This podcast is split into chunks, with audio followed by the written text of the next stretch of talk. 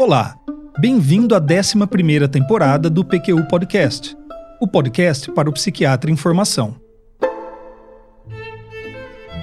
Aqui é evidência com opinião. Eu sou Vinícius Guapo e é uma satisfação tê-lo como ouvinte.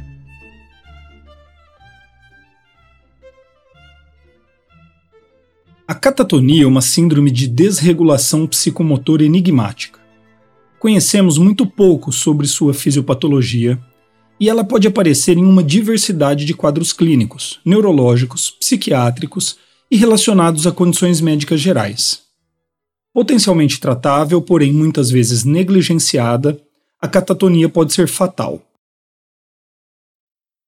O PQ Podcast é uma iniciativa independente do Luiz Alberto e minha e que conta com a colaboração da Maria Clara Faleiros e do Tiago Apolinário. Aqui apresentamos semanalmente o produto de nossos estudos, com expectativa de que seja útil no aprimoramento de sua prática clínica. Se você é um psiquiatra em formação e gosta do PQ Podcast, divulgue entre amigos e colegas. Vamos começar esse episódio sobre catatonia falando sobre um personagem literário que ficou catatônico e morreu. Bartleby, o escrivão, do genial Herman Melville. Ups. Eu acho que o alerta de spoiler deveria ter vindo antes do que eu acabei de falar, né? Mas não se preocupe. O desfecho final é apenas um detalhe desse conto primoroso. Vale a pena lê-lo de qualquer forma. Já tem anos que comprei uma edição de Bartleby, o escrivão, da extinta editora Kozak Naif. Gostei tanto que presenteei o Luiz Alberto com esse pequeno livro. Esta edição tem uma capa feita de cartolina verde com aparência rústica, e as páginas são pregadas juntas por uma costura de linha preta. Curiosamente, a mesma linha costura também a outra borda do livro, sendo que você só pode abri-lo ao cortar estas linhas. Livro aberto, outra surpresa da Kozak Naif. As folhas só têm a história impressa em um de seus lados, o lado interno. Do lado externo, você vê apenas a estampa de um muro de concreto, sendo que para ler a história você precisa cortar folha por folha com uma régua que acompanha o livro, de forma a separar as páginas. Eu espero que tenha entendido minha explicação, mas você pode também procurar vídeos na internet que mostram o que eu acabei de descrever, ou melhor ainda, comprar a sua própria cópia e divertir-se. Seria errado reduzir a complexidade de Bartleby apenas à catatonia. Ela é, no conto, apenas o desfecho final de um personagem que carrega consigo uma importante crítica social ao trabalho massificado, aspectos esquizoides de personalidade, exemplos didáticos de comportamentos passivo-agressivo e muito mais. Minha passagem preferida é quando Bartleby passa a responder a qualquer solicitação de seu chefe ou colegas de trabalho com um monótono acho melhor não. Até hoje, quando minha mulher faz algum pedido corriqueiro do tipo pega água na geladeira, por favor, ou você pode buscar as meninas na escola, antes de qualquer resposta adequada, eu solto o irresistível acho melhor não do Bartleby. Mas e a catatonia? Afinal, esse aqui é um podcast de psiquiatria, né? Pois é, apesar de o humor permear a primeira parte do conto, depois de um tempo, uma sombra de melancolia e desespero começa a tomar a descrição que Melville faz do Bartleby. Quando em um domingo pela manhã seu chefe faz uma aparição inesperada no escritório e flaga Bartleby morando ali, solitário, o chefe reflete. O que vi naquela manhã convenceu-me de que o escrivão era vítima de um mal inato e incurável. Eu podia dar esmolas ao seu corpo, mas o seu corpo não lhe doía. Era sua alma que sofria. A bizarria do quadro fica explícita em muitas passagens do conto. Às vezes, algum advogado, tendo negócios a tratar comigo e não encontrando ninguém a não ser o escrivão, procurava obter alguma notícia sobre o meu paradeiro mas Bartleby permanecia imóvel no meio da sala. Após contemplá-lo nessa posição por algum tempo, o advogado ia embora. Quando seu chefe resolve despedi-lo e pede que deixe o escritório, essa é a reação de Bartleby. Ele não disse palavra alguma, como última coluna de um templo arruinado. permaneceu ereto, mudo, solitário no meio da sala deserta. Depois de diversas tentativas de livrar-se de Bartleby, o chefe sai em viagem e, ao voltar, tem a notícia de que Bartleby havia sido levado por policiais para a prisão, onde permanecia, segundo ele, sozinho, de pé, no pátio mais silencioso, o seu rosto voltado para o muro alto. Até descobrir que Bartleby, conhecido pelos outros prisioneiros como o Homem Calado, havia morrido por recusar-se a comer. O mais impressionante sobre esta descrição feita pelo Melville de um quadro catatônico é que este conto, Bartleby o Escrivão, foi publicado pela primeira vez 21 anos antes da primeira descrição da catatonia feita em 1874 por Carl Calbaum. Especula-se que Melville tenha baseado-se em experiências que teve com seu pai, que aparentemente sofreu com um transtorno psiquiátrico grave, e até mesmo nas próprias experiências do autor, que sofria com um quadro depressivo.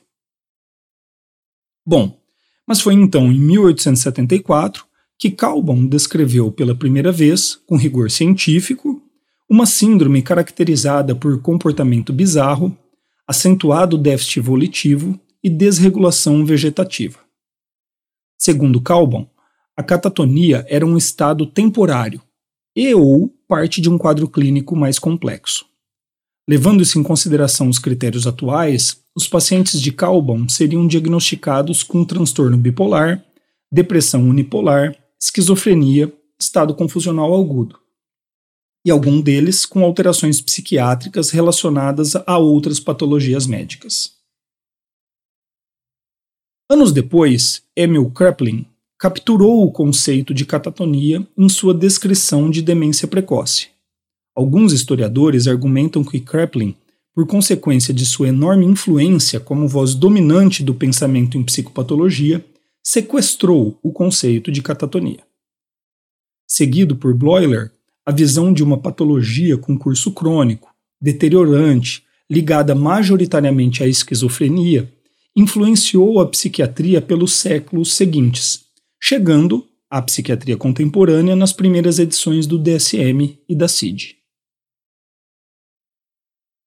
Mudanças significativas foram implementadas no diagnóstico de catatonia entre o DSM-4 e o DSM-5. No DSM-4, a catatonia poderia estar relacionada à esquizofrenia, como um subtipo, a um transtorno do humor, na forma de um especificador, e a uma condição médica geral. Estudos subsequentes ao DSM-4 demonstraram que, com esse modelo, a catatonia vinha sendo pouco reconhecida e diagnosticada na prática clínica e que os principais motivos para esse problema eram três. Número 1. Um, pacientes com outros transtornos psiquiátricos, além da esquizofrenia ou transtornos do humor, não eram identificados com catatonia, já que o manual diagnóstico não contemplava tal situação. Os estudos mostraram que a catatonia poderia acontecer em pacientes com transtorno esquizoafetivo, transtorno psicótico breve, esquizofreniforme, transtornos relacionados ao uso de substâncias, autismo e até mesmo transtorno obsessivo compulsivo. Número 2. A catatonia pode ser em alguns pacientes a única manifestação sintomática nos estágios iniciais de uma doença, seja ela psiquiátrica ou não. Nestes casos, o manual diagnóstico não permitia o diagnóstico de catatonia, até que um transtorno psiquiátrico ou médico geral fosse reconhecido, levando então ao subdiagnóstico.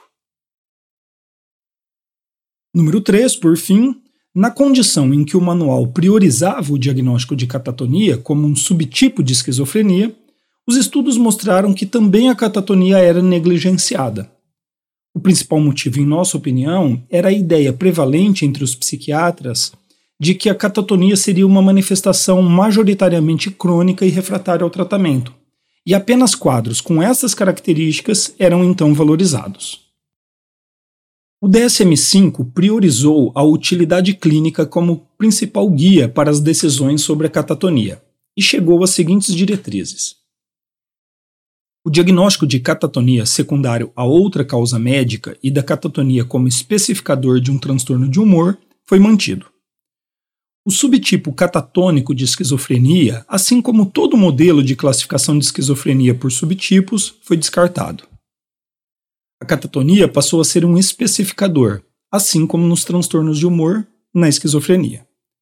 O mesmo ocorreu para quatro outros transtornos psicóticos: transtorno psicótico breve, transtorno esquizofreniforme, transtorno esquizoafetivo e transtorno psicótico secundário a outra causa médica.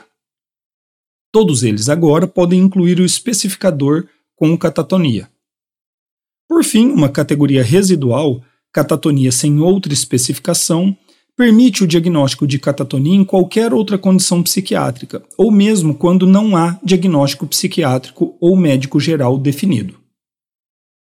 As mudanças no DSM claramente facilitam o diagnóstico de catatonia, como uma entidade heterogênea que pode ser crônica ou fugaz, e que aparece em uma diversidade de condições clínicas. Podemos dizer que nos afastamos de Kraepelin e Bloiler e nos reaproximamos da descrição inicial de Calbon.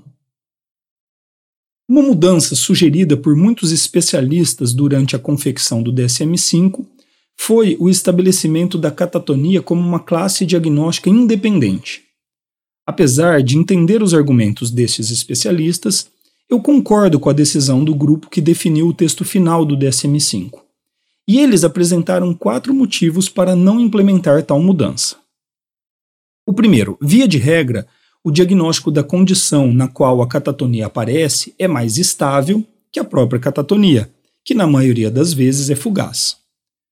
Segundo um critério hierárquico, portanto, a designação da catatonia como um especificador da condição primária é mais adequada. Número 2. Tal mudança aumentaria um problema que já atinge a nosologia psiquiátrica, a ocorrência muito frequente de comorbidades. Número 3. Apesar de reconhecidas as similaridades dos quadros catatônicos que acompanham diferentes condições clínicas, existem diferenças clínicas significativas entre elas, o que fala contra um diagnóstico independente. E 4 as mudanças implementadas já ofereceram soluções para os problemas que limitavam o diagnóstico da catatonia do DSM-4. A catatonia é uma síndrome distinta, clinicamente identificável, grave e debilitante, que pode levar até mesmo à morte, e que, quando correta e rapidamente reconhecida, pode ser tratada. É por esse motivo que todo psiquiatra em formação, assim como médicos de outras especialidades, precisam estar atentos a seus sintomas. O DSM define a catatonia como a ocorrência de três de 12 sintomas possíveis: mutismo, associado ou não à imobilidade, assim como estupor, descrito como marcada lentificação psicomotora e irresponsividade ao ambiente, chegando à analgesia até. Estes são sintomas clássicos de catatonia. Catalepsia refere-se à manutenção de posturas às vezes bizarras por longos períodos de tempo. Negativismo, a resistência à manipulação por parte do examinador, assim como a irresponsividade a ordens do examinador. E flexibilidade séria, a resistência inicial à mobilização por parte do examinador, que cede à medida que o movimento se estabelece, permitindo o posicionamento do paciente conforme a intenção do examinador a adoção passiva de posturas bizarras e caretas são sintomas da catatonia. E movimentos disfuncionais podem aparecer na forma de maneirismos ou estereotipias. Maneirismos são movimentos caricaturais, exagerados, de movimentos ou expressões faciais corriqueiras, enquanto estereotipias são movimentos repetitivos, exageradamente frequentes e sem objetivo prático. Ecolalia é a repetição automática e despropositada do discurso de outra pessoa, enquanto a ecopraxia é a repetição automática e despropositada dos movimentos de outra pessoa. Por fim, pode parecer contraintuitivo para alguns, mas a agitação psicomotora também pode ser um sintoma de catatonia. Tipicamente, ela não é influenciada por estímulos externos, aparece tão misteriosamente quanto desaparece. Alguns outros sintomas, como analgesia generalizada, obediência automática e uma hesitação patológica, podem ocorrer, apesar de não fazerem parte do conjunto de sintomas necessários ao diagnóstico. Além disso, o clínico deve estar atento a complicações da catatonia, dentre as quais destacam-se desnutrição, desidratação, perda de peso, cãibras, escaras, hipovitaminose e sinais de trombose e embolia pulmonar, que podem inclusive ser o motivo primário da busca por atenção clínica. A catatonia é um capítulo importante e curioso da psiquiatria. Há muito que possa ser dito e discutido sobre ela, e voltaremos a abordá-la aqui no PQ Podcast. Por agora, ficamos com um alerta para que se mantenha sempre presente essa possibilidade de diagnóstico, dada sua importância clínica. Espero que tenha aproveitado. Você ouviu mais um episódio do PQU Podcast. Siga-nos no Instagram e acesse nosso site pqpodcast.com.br, onde encontrará todos os episódios já publicados com as respectivas referências, organizados por data, autor e sessão. Agradecemos sua atenção.